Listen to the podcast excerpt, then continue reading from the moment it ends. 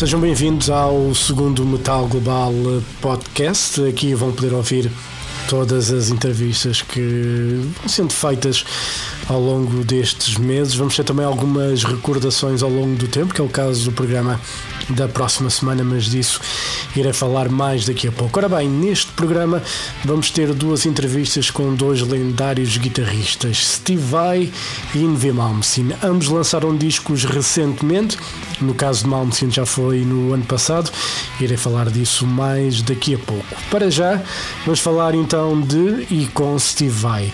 O músico norte-americano nascido em Nova York lançou o seu décimo disco de estúdio no passado dia 28 de janeiro de 2022 através da Mascot Label Group.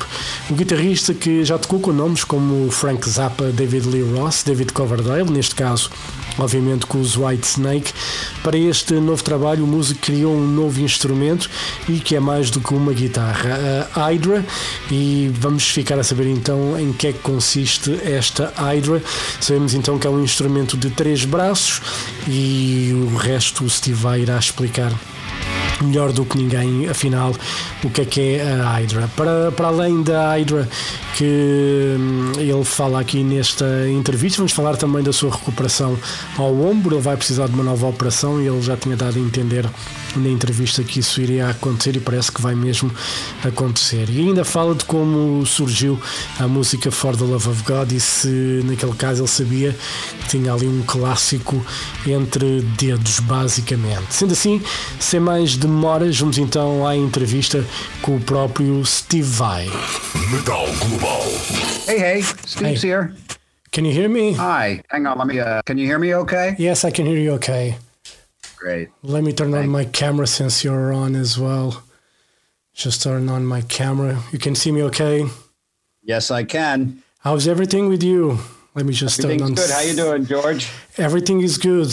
You know, just um, pandemic and um, all this craziness. You know, it's just, you know, what can we do? You're in, uh, yeah, you're in, uh, Portugal. uh, where, where are you? Portugal, right. yeah. So what, what is it like there right now?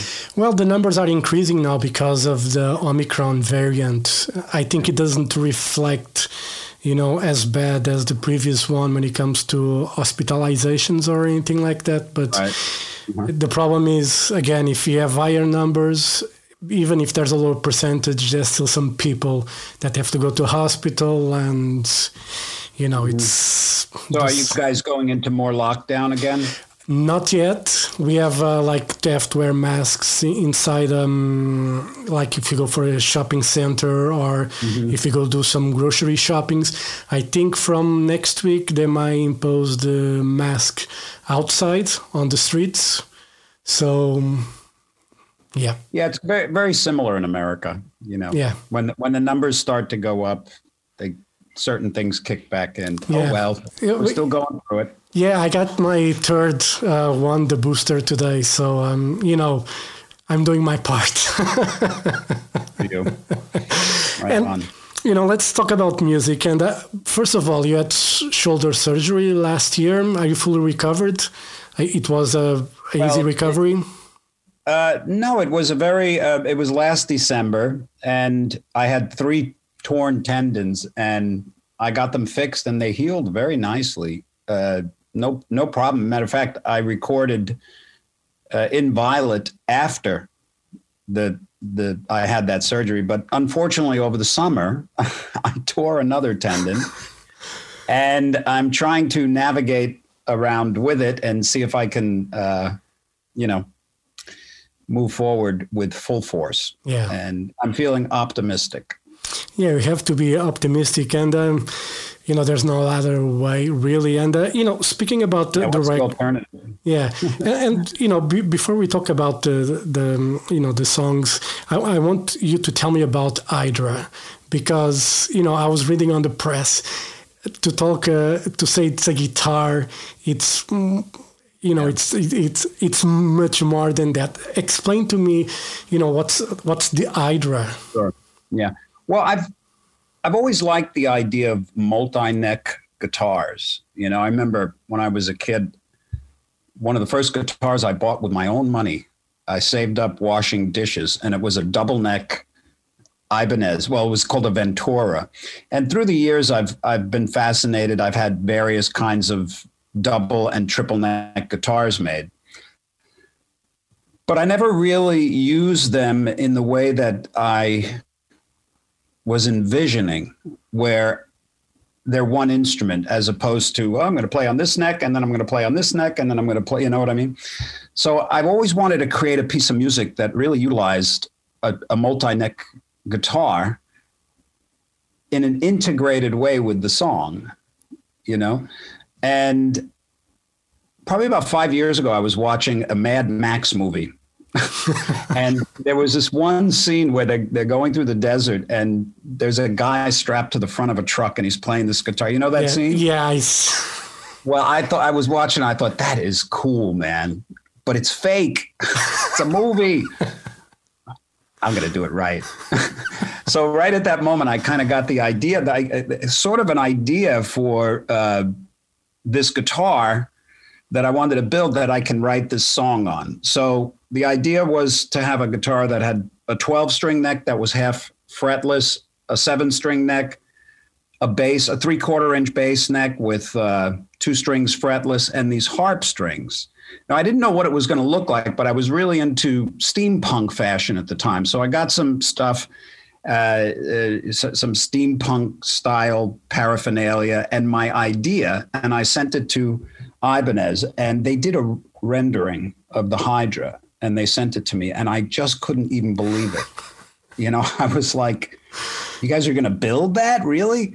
and they were so excited. They threw all convention away, you know, because they, they can be kind of conservative, but man, I can't believe what uh, how they went to the wall. These guys were so excited when they started to make this guitar, and it took about uh, three years, you know, to go back and forth, and uh, they actually made a prototype. I have a prototype Hydra, and uh, finally, I got this guitar in the mail, and uh, well, it was delivered to me, and uh, I opened it up and I looked at it, and I just thought, "Holy jeez, this is both in, incredible and intimidating." Because I knew I had to write this piece of music, and they had really uh, put great care into making this and added things that I didn't even know about until I got the guitar, like a whole synthesizer section. And, um,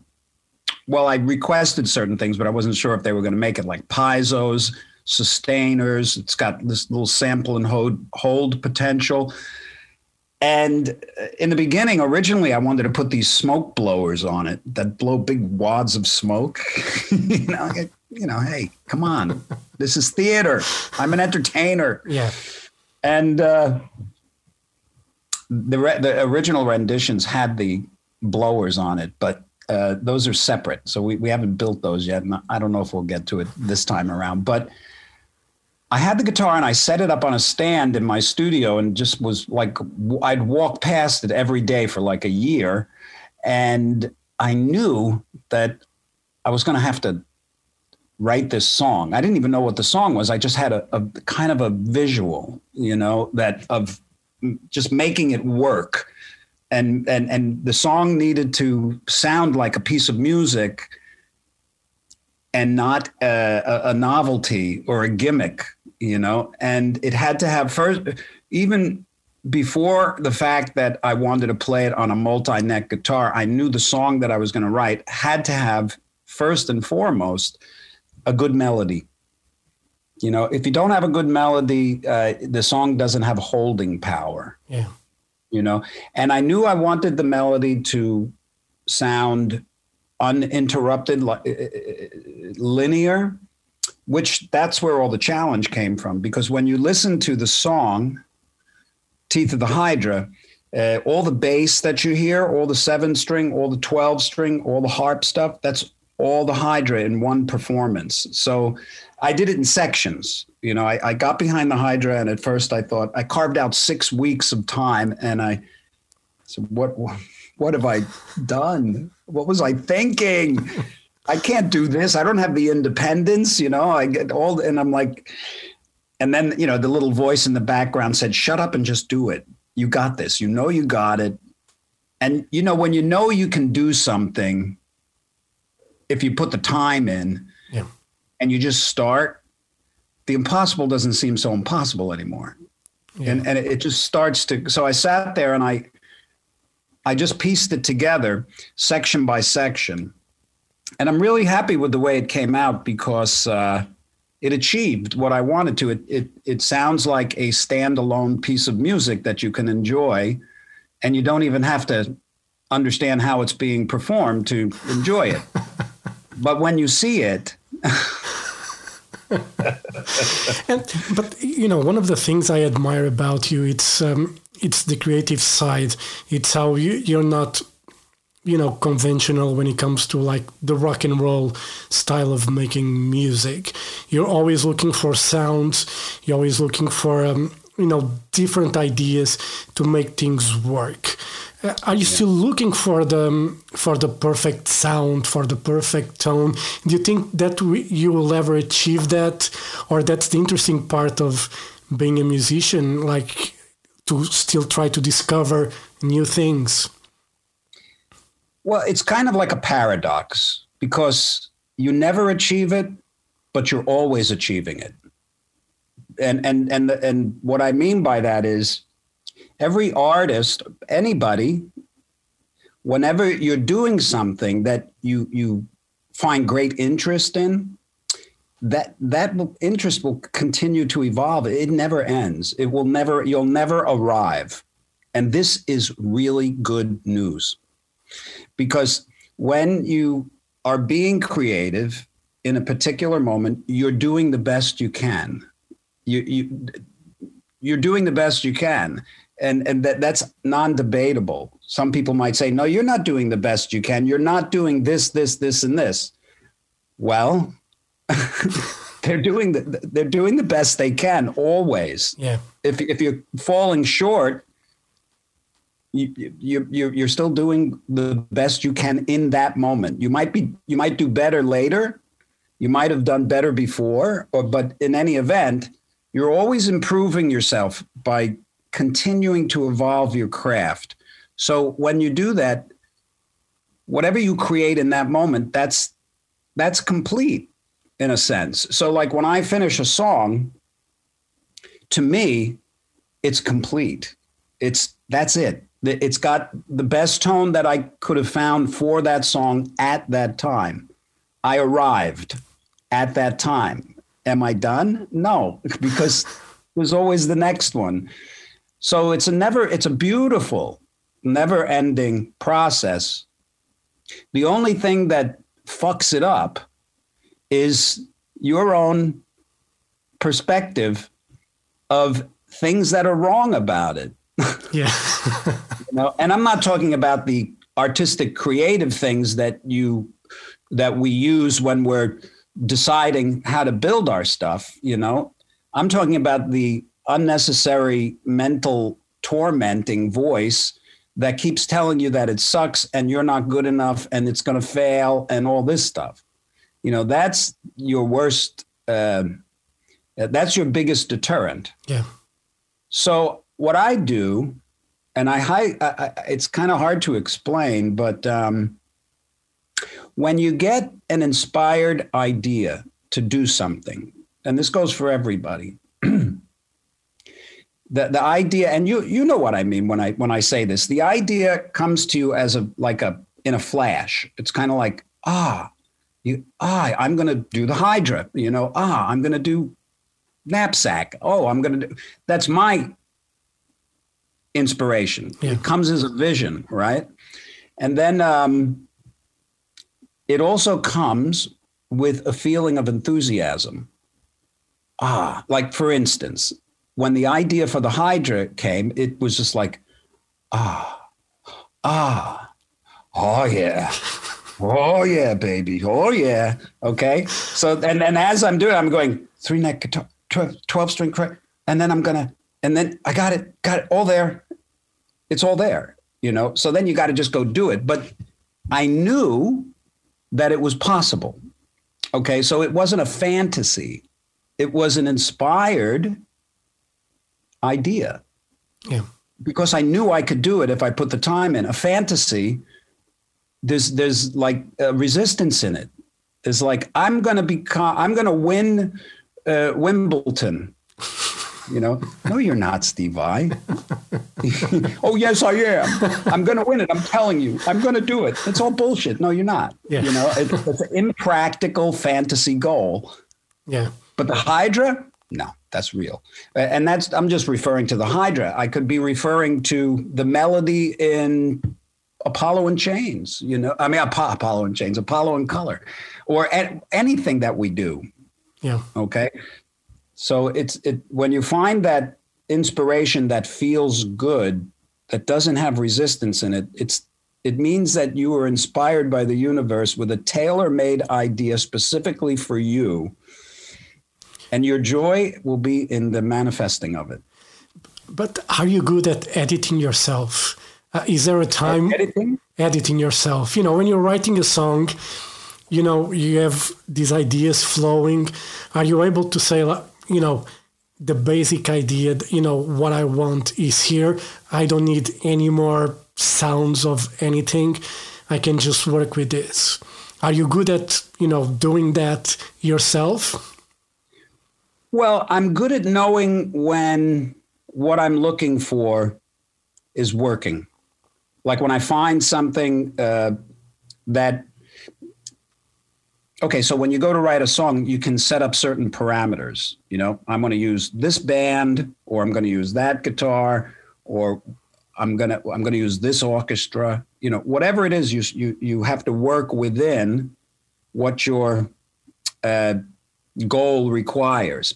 And through that process, you're, you're making constant decisions. You know what that's like when you're writing or when you're playing or writing a piece of music or, you know, you're, you're trying something. Nope. Trying something else. Well, maybe, maybe that's pretty good. Let me leave that for a little while. Okay, now I know it's got to change to this because of this. You know, so it's a constant creative process. And this is a wonderful this is like a what we're here for you know? Yeah. to make these personal decisions in the creative process to bring things out that are uh, reflective of our creativity you know? So that's what i do. And i know when it's everybody if you if you if you're open when you're creating you know when okay that's good that's good moving on okay this is done it's the best that i can get it and it's done and you just kind of know and then you move on Yeah. You know, I, I, I ask that because sometimes, you know, a lot of people think that a 10 minute piece can be too long. But the artist, when he created a 10 minute piece, he envisioned that and he had that in mind. And, uh, you know, I never question if a song is 10 minutes, three minutes, two minutes, 20 minutes, or half an hour, because I just have to you know, if for me, if it feels right, if I like it, I like it. I don't question the art, you know, because Yeah, I see a lot of, I, I see a lot of people like for the, let's say for the last Maiden record saying that the last songs, they are too long. They could take three or four minutes off it. And I'm like, okay, where would you take those three or four minutes off? Make Well, the, yeah. The, the funny thing is that if somebody says that 10 minute song is too long, and they're making that statement as if it's a worldwide fact, you know, because they decree it, this song is too long. Well, you know, it's like saying uh, if if if the guy is shooting a hockey puck and he overshoots it and he misses the goal, that shot was too long. and that's a fact, right? With a song, how, how do you who, who's justifying what? yeah, You know, it's insane because it's art, and the, the the only person that needs to decide the appropriate length of a song is the person that's writing it. yeah, yeah. that- and then and then the world can enjoy it the way it is or not. Yeah. But to make a decree, this is why critics are uh, an interesting bunch. and that's why I don't do you know album reviews at all because you know it's music is such a personal thing that you know I if I enjoy a record, if I enjoy a band, an artist, you know, I cannot explain really why I enjoy it. You know, it's just something that's inside me and I really cannot put into words. I know a lot of people are good doing that. I'm not.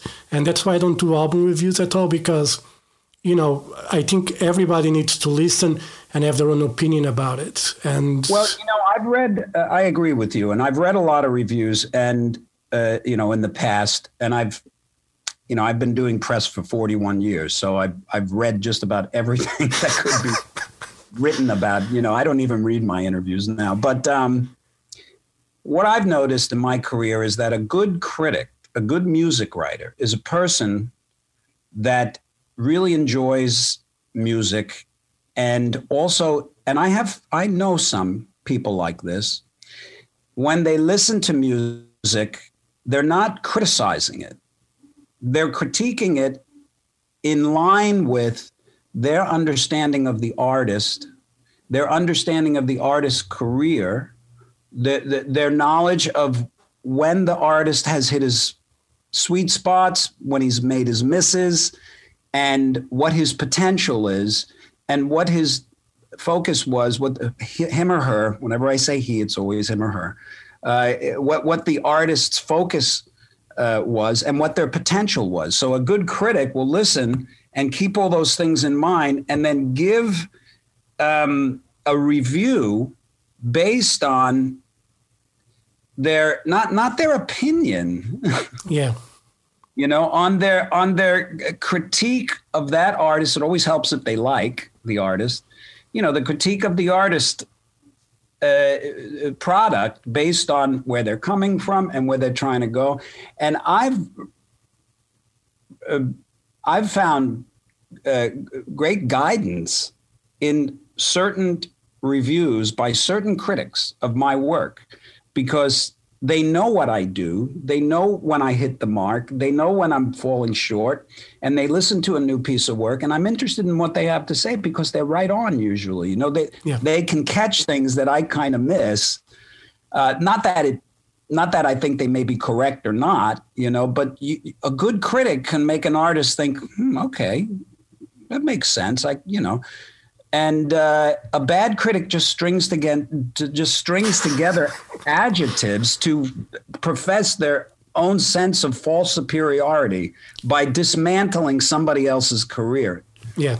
So I don't. I have you know I avoid that, and you can you can recognize that when you read a, a critic that is really not a happy person. Yeah. you know I mean? Yeah, I hate when the, when you when you see you know critics trashing artists and um, you know at the end of the day yeah, they don't realize how unfair it is yeah and how damaging it is they, they, they just don't realize yeah. And uh, you know going going to the album you, you talked about the in color. Use a lot of um, several acoustic instruments and i was reading on the press and the cavaquinho is there. Uh, and as far as i know it was a portuguese one of the Portuguese creations. Um, you know, it's similar to the ukulele, uh, but I think in Portugal was created like I think in the north in Braga, as far as I remember. The history of that instrument. I studied that in school many years ago. but what did you decide? Like you had those like um, you like in the attic or something and you look at them well no they're in the studio right along the wall I, I, I love collecting little stringed instruments you know exotic things. And I get to travel around the world, so I get to find these things, you know. And I can't really play them very well, you know. They're they're they're beasts, little beasts, you know. They're hard to keep in tune. I get, get a finger in there, and and then they're tuned differently. Yeah. So I don't I don't claim to be a performer on any of these kooky little instruments, but they are fun, you know. And I I decided that for Apollo in Color, I wanted to introduce the color of using like 10 or 12 of these instruments in, in single note forms, you know, to create and support various harmonic uh, structures. And it was fun. And the cavaquinho is, is, is one of my favorite because it cuts you know the the the sound of it, just the construction of the the body compared to a mandolin or a ukulele or any of these other those instruments have a sound and a tone and they go ping ping ping but the but the the cavaquinho goes ping ping but because of the the the the way the neck is the size of it and all that and the body the the ping cuts more it's it's more of a, a, a an identifiable rounder tone so I, I just put these little instruments all through Apollo just for fun. cool. It works. Yeah, you had a great time with it. And, uh, you know, you were talking about music. Melody is key for you when you're writing a song. Yeah. Well, I've always responded to melody, you know, my whole life. Uh, and that's the thing that I, I enjoy the most. Like if I go back and listen to one of my earlier records, like let's say I'm listening to Call It Sleep on Flex-Able, which is my first record. That's a I can listen to that melody over and over and not get tired because it's beautiful and and it's a real melody. But then there's a whole section where it's just like kill the guy with the ball. You know, you go, you go crazy. And I, I love doing that. And you can hear that on Inviolate. You know, for me, number one, there has to be a melody that resonates with me. And a lot of times, if I go back and listen to some of my stuff, I might listen as far as through the melody and I stop before it gets to the solo because the solo's nice, but the melody, you know.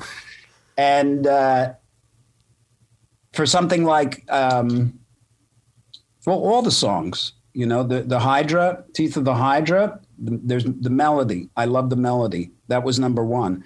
And the solo, well, the solo is like juggling chainsaws because I'm like, you know. and then uh, something like uh, Zeus in Chains.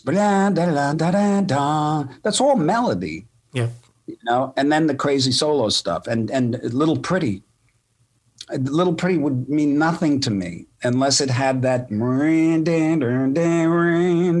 That's like a, for me, it's it's the best I can do, and uh, for a melody, and I'm satisfied with it. So done, you know. And then the solo in that one, that's another story. Yeah. but uh, so if you go through all the songs, the the sort of the protocol for for me is write the best melody you can and then tear up the solo section with a melodic sounding solo yeah. And occasionally you're allowed to throw in some shred fluff. That's the way I feel. Whereas in the earlier days, it was like more shred, more shred. You know, and now it's like shredded. Yeah. and you know, speaking of melodies, you know, go back to one of probably what is the most recognizable song from Steve Vai, "For the Love of God." Um, you know, that start.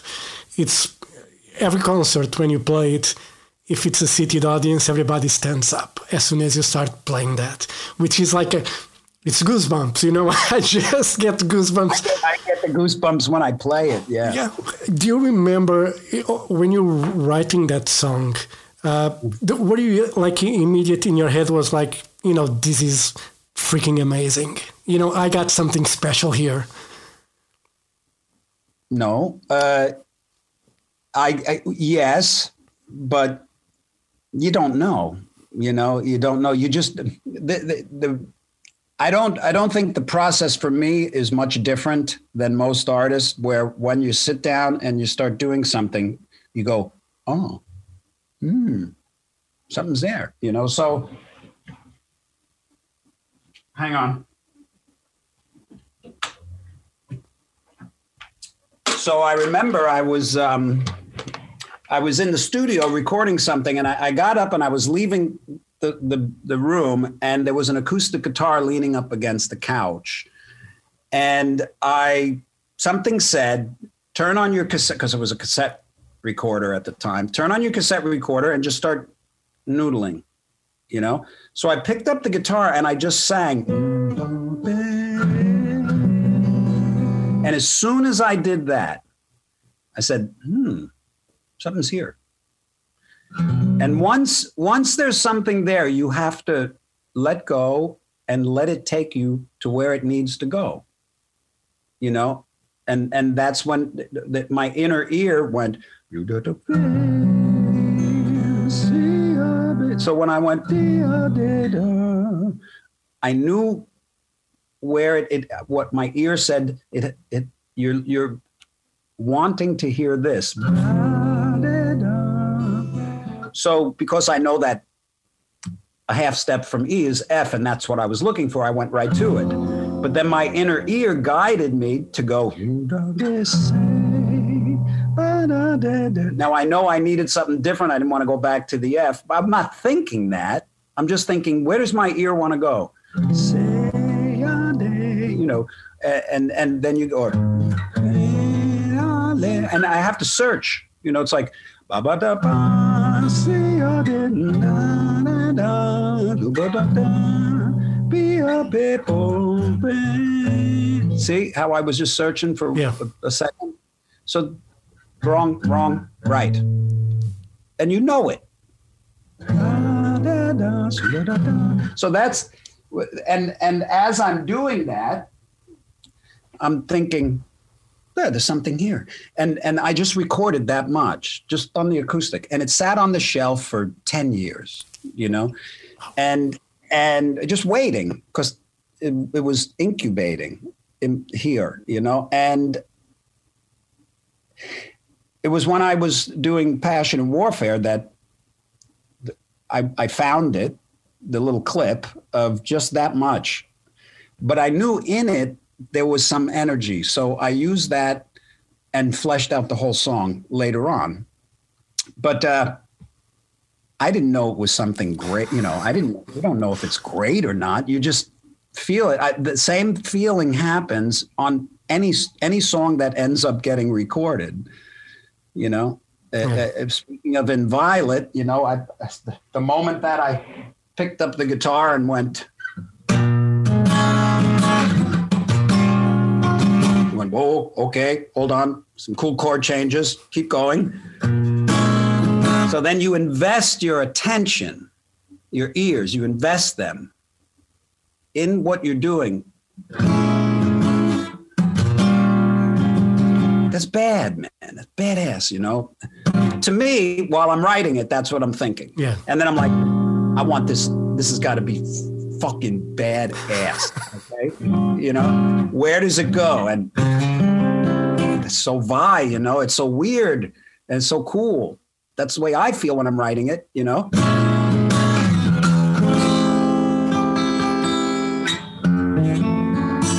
So for me, that's like special. Yeah. So you asked, how do you know like if something is special? You just have to like it when you're writing it. Yeah.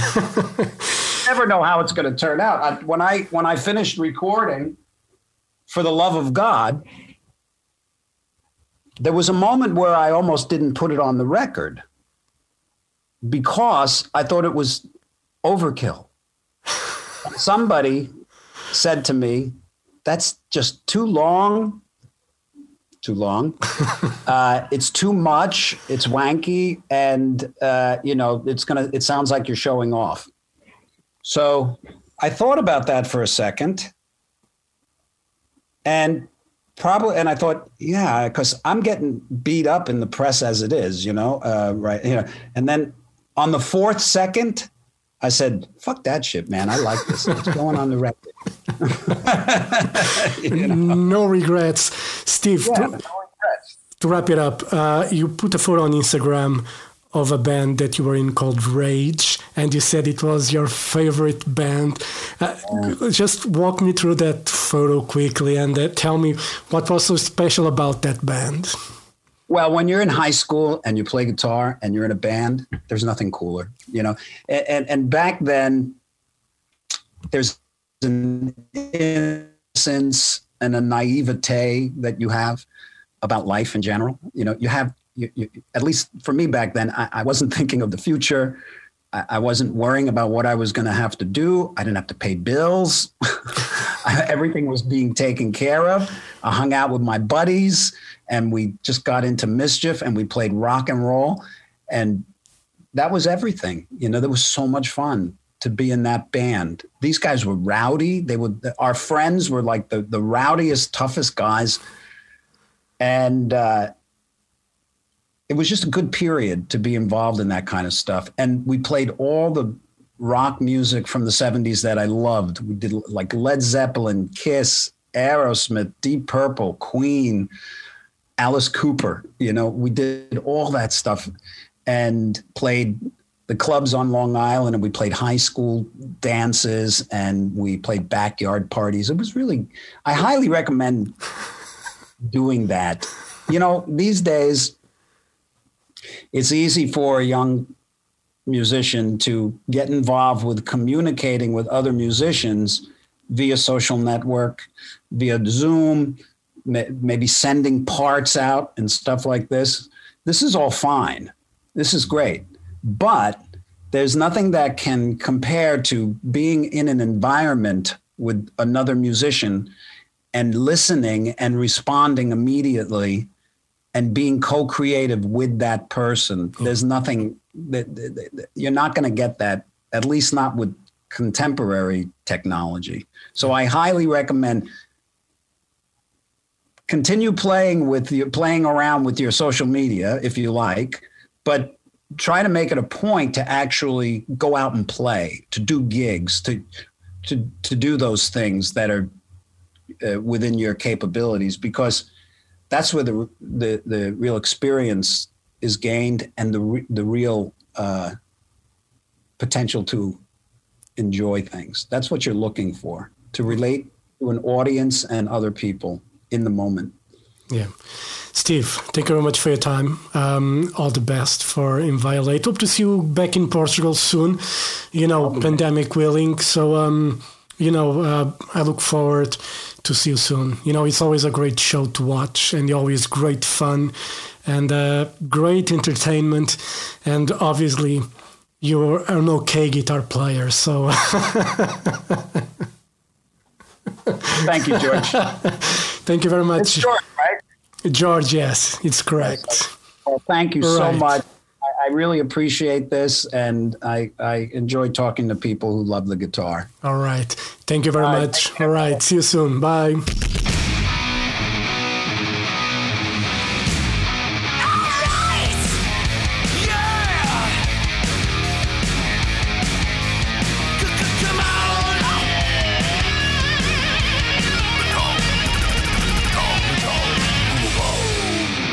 Foi entrevista com Steve Vai aqui num Tal Global, este novo podcast onde estão só as entrevistas com os músicos que são feitas ao longo das semanas. Sempre simpático, Steve Vai.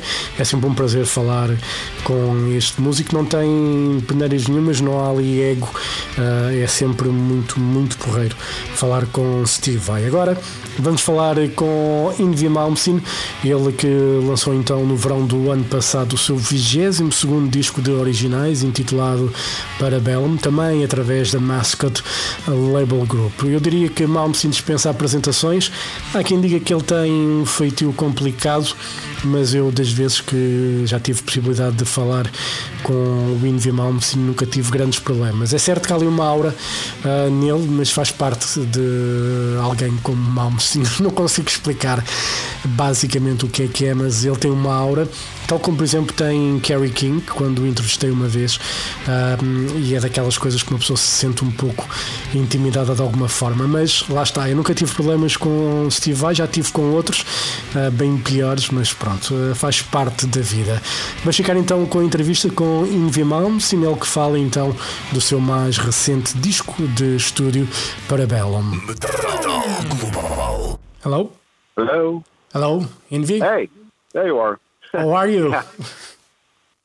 I try, hi, I'm good. I'm trying to call you back. Listen, we're a little bit short on time, so let's get started because yeah. I've got all this other interviews coming up. Let's okay, go. Man? Let's go. So, how do you feel about? Let's, let's, do it. How do you feel about these new records? Sorry. How do you feel? I'm, the... I'm excited. I'm, I'm very happy with it. And uh, you know, the previous record was the blues record. Obviously, uh, was a natural mm. you know, very natural for you to go back to the neoclassical roots?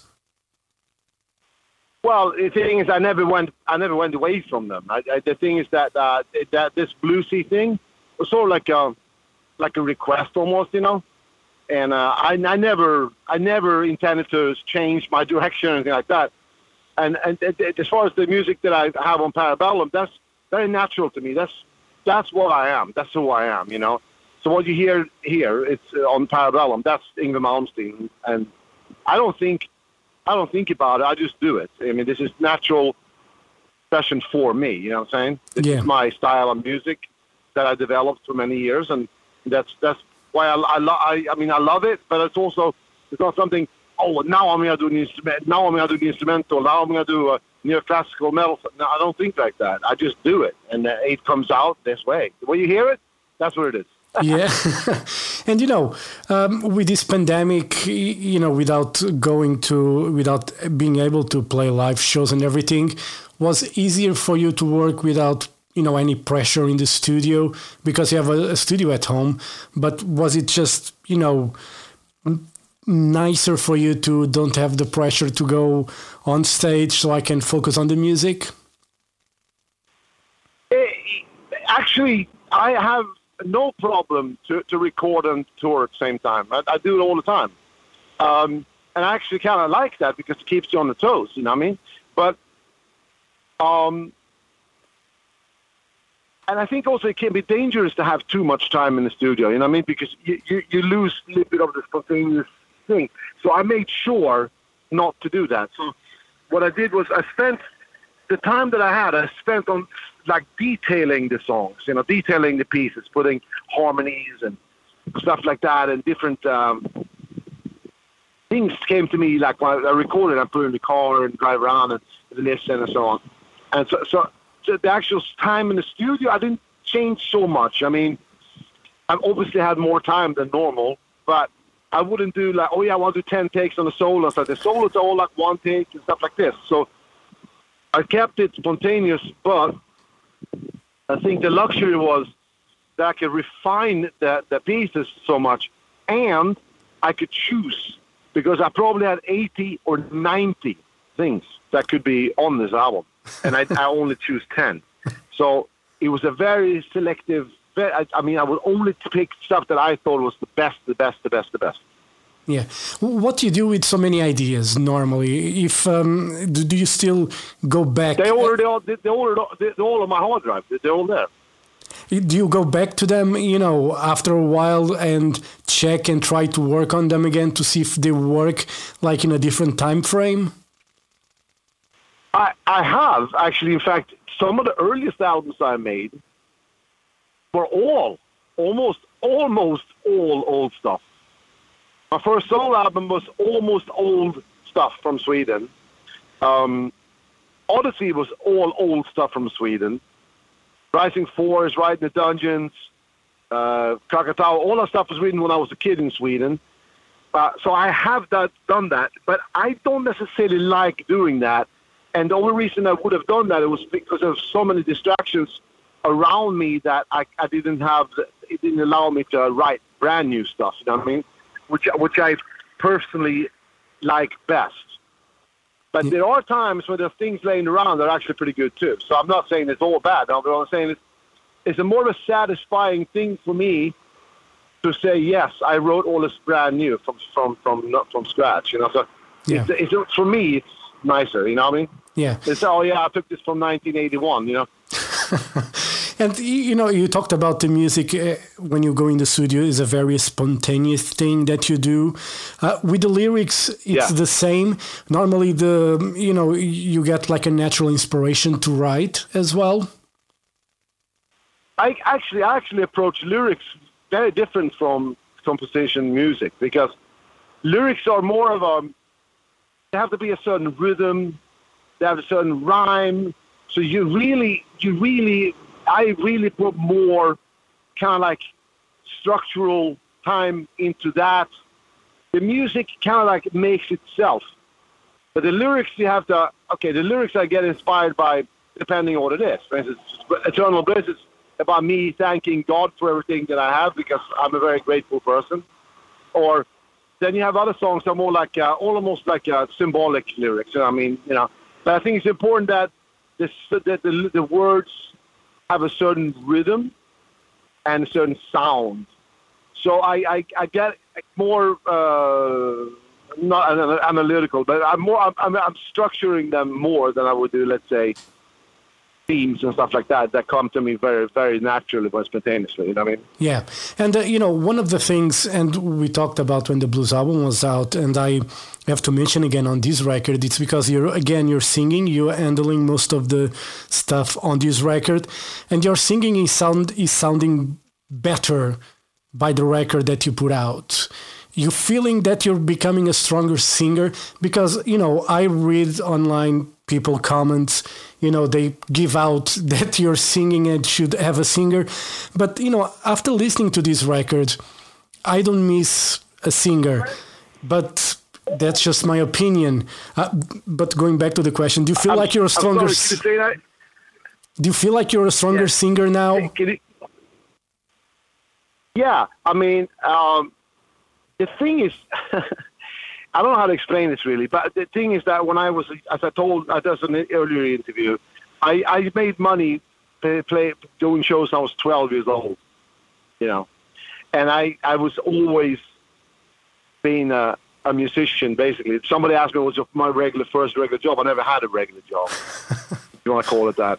Um, so I was a singer, the guitar player, and the songwriter from day one in all my incantations of Powerhouse and and uh, Rising Force that I formed in 1979. And so when I came to America, I was obviously joining bands. Well, first one band actually, so Steeler. But the Alcatrazz, I formed that band. That was that was I didn't join. I formed it. I wrote all the songs there, and obviously that was Graham Bonnet that was kind of started that thing and I came in and formed it with him. So I wasn't going to sing there, you know. And. I think you know he's a good singer and all that. The, the, the thing is that he never was something I didn't do. It's just that um, it was kind of like a 1980s type of. Uh, um, okay, so so for instance, in the 80s, I would write songs that that would uh, you know you know probably be a, aimed at the radio and stuff like this, uh, which before then, when I lived in Sweden, I, I just didn't give a shit about nothing. I just wrote things where that, that felt right to me. You know what I mean? Yeah. And that's exactly how I do it now. I'm back to that. I'm, I'm back. To, I'm doing. I am making the music that I hear in my head and that I want to hear. I'm not making the music to please anybody. Yeah. You know, if you try to please everybody, you don't please anybody. Yeah. That's the way it is. I have, I'm an artist like uh, like let's say uh, Picasso or Mozart that you know you you don't create art to, to be accepted by someone else. Yeah. No, you create the art because it's inside of you. It needs to come out. It has to come out. Yeah. I've done this for so many years. I, I don't, you know, I couldn't give a flying fuck about what somebody says on the iPhone. You know what I mean? Yeah. This is not what I do. what, what I do is to create music that, that, that that means something to me. You know that that that, and I I can say this much: after 40 years in in in states, basically, you know, almost 40 years. Um, you know, a lot of people came and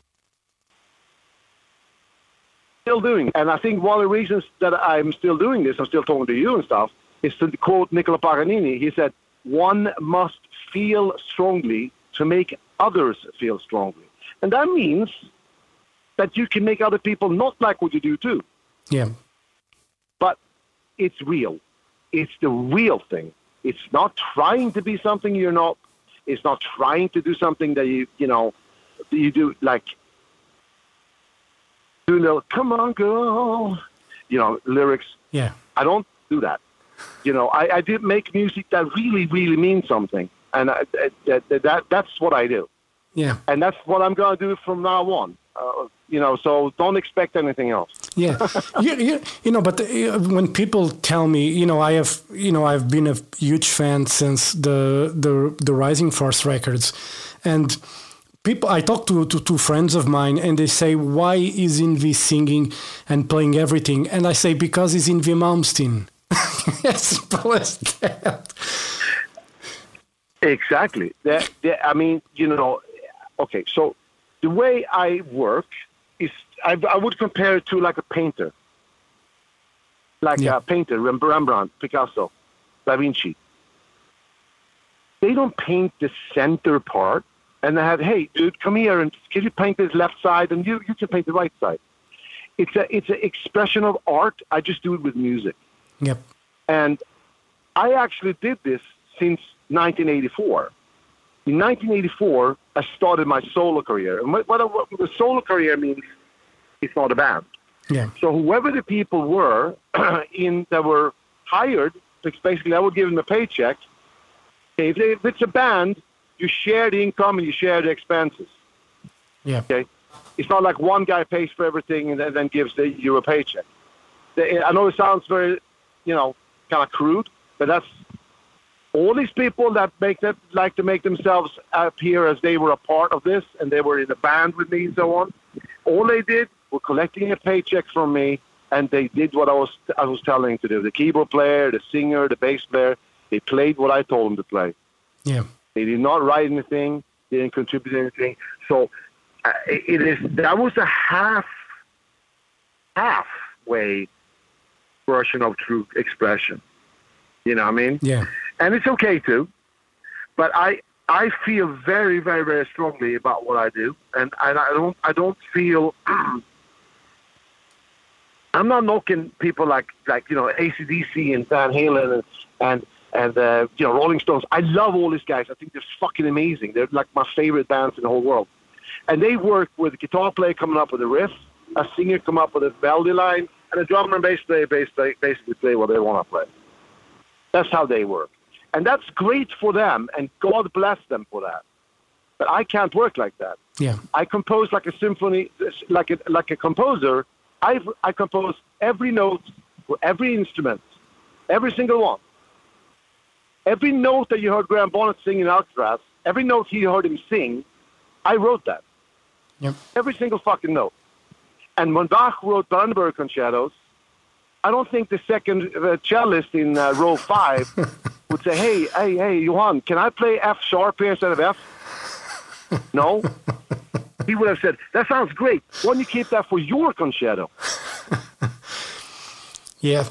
You know, and This is my concerto." yeah, and you know, And I, I, you know, the thing, the thing is, I, I, the- I know what you're getting at. So I'm to clear air a little bit here.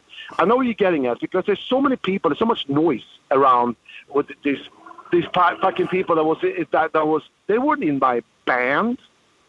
They weren't in my band. They were hired guns to do what I told them not to do. But they like to make a lot of noise because they're not doing anything else right now.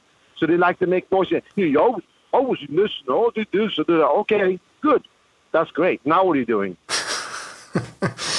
you Why know, don't you talk about what you're doing instead?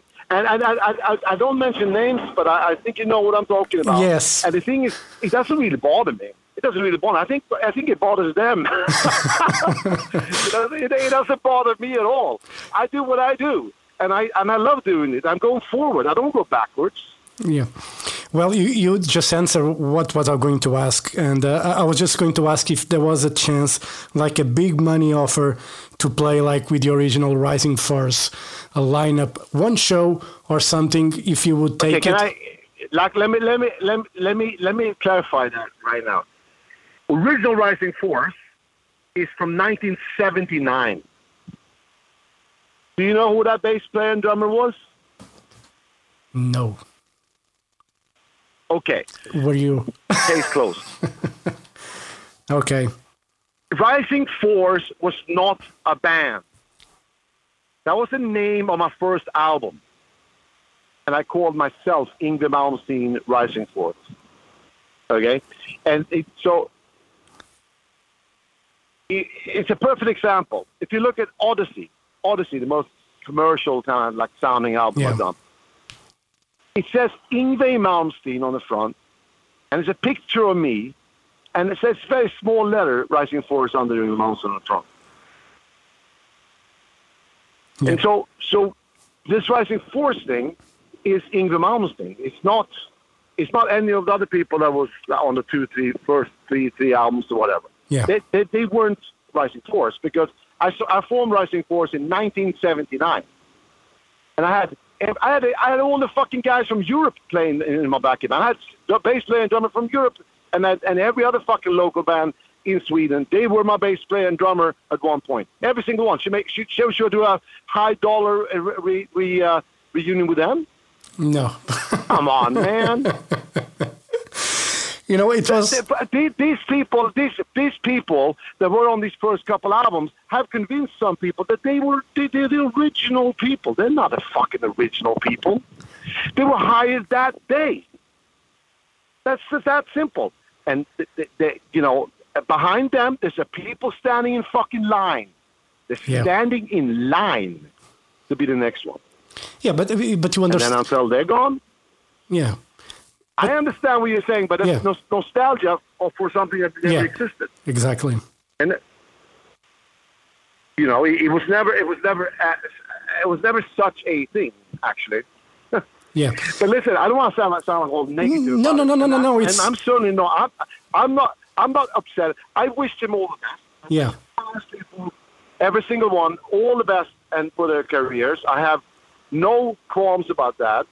But the fact of the matter is, in, from 1984 1984 on, I've been a solo artist who played bass with Frank Zappa in 1979. Wow. Do you, do you know? I had no idea. Yeah, exactly, exactly. You see what I mean? Do you see what I mean? Do you think a Frank Zappa would make a reunion album because he, he's called his back and bad the mothers of invention? No, that was Frank Zappa. Yeah. That's what I am doing. Same as, as Ian Anderson and Jethro Tull. Exactly. Similar. And uh, you know, going back to you, and uh, you know, some years ago you did the album with an orchestra, which was very well received, amazing record, and you did the live thing as well. Um, would you like to go back and do a classical record like that with an orchestra again? Yes, I would. Yes, I would. But here's something that you're gonna laugh at. The album I just made now felt me as a very similar experience because it was. Even though I didn't have a full orchestra with me, I was writing in the same sort of free, free, free form way.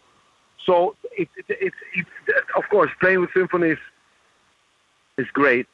It's, it's a little bit strange, but it's really, really beautiful, especially to hear them play all the pieces that you composed. You know what I mean? Yeah. It's a wonderful feeling. But I'm a little bit of a rocker at the heart. You know what I mean? Yeah. I like those double bass drums, and I like the smoke bombs and fucking Marshall stacks. And I mean, so as much as I love the classical thing, I, I, I don't think I belong in there really. You know what I mean? I do because I have probably Johann Sebastian Bach and Antonio Vivaldi and Niccolo Paganini. They're inside my soul and my brain and my heart in, in a way where they can't ever come out. You know that that's that's just so natural to me. I don't think about it. I just do it. Um, so yeah, I mean, I, I, I, it was an amazing feeling, of course, to do that, and I was very, very happy to have done it. So I'm not saying I'm never gonna do it again, but you know, right now, I'm just gonna do a little rock and roll. Yeah. And we love that. And, uh, you know, just to wrap it up, uh, you got the US tour coming up. Uh, what about Europe? Uh, 2022, maybe? Yeah, hopefully, yes. I mean, the, the, the thing, the problem with Europe is that a they have all the lockdown things, and also the promoters in Europe don't want to pay. And if you don't have, if you don't pay enough money, so if you go on tour and you lose money, it's it's not feasible. So all the fans can tell the promoters that we went, we, we need them to to book uh, Mr. Malmsteen. Be, then I'll be happy to be. Listen, it's I I love to play in Europe no matter what, and I don't I don't think like that with money. But I can't go out and lose money because that that's just not. It's like you going to work every day and not getting paid. Yeah. You can't. It's impossible. You can't do that. You know I mean? So, so it's, it's because the gas. There's fifteen dollars a gallon for gasoline for the bus. You know, and then the potsy money in in the gig. I can't do it. Yeah. Well, let's So- hope, uh, let's hope things change then. But I am. I am. But but yes, exactly. So absolutely, I would love. I mean, I love Europe. you kidding me? I was just there last week. I was in in Serbia and, and Frankfurt, and uh, it was great. It was awesome. It was what a fucking great show. It was twelve thousand people went nuts. Uh, no masks, nothing. I loved it. About fucking time. Cool. You know, let- let's hope things improve and, uh, you know, can see you in Europe. It's been a long time uh, Yeah. since I last saw you Yeah. uh, here in Portugal. So let's hope things change. Yngwie, thank you very much for your time. I won't take more of your time. Thank Was- you very much. My, my pleasure. My Thank pleasure, and uh, hope to see you soon, all right? Yeah, you too. Thank you. All the best. Bye bye. Thank you. Bye. Bye bye.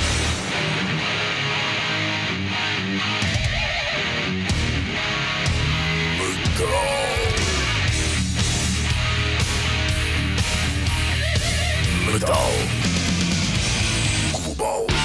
Foi entrevista com Invi Malmsteen, ele que falou então do seu mais recente trabalho para Bellum.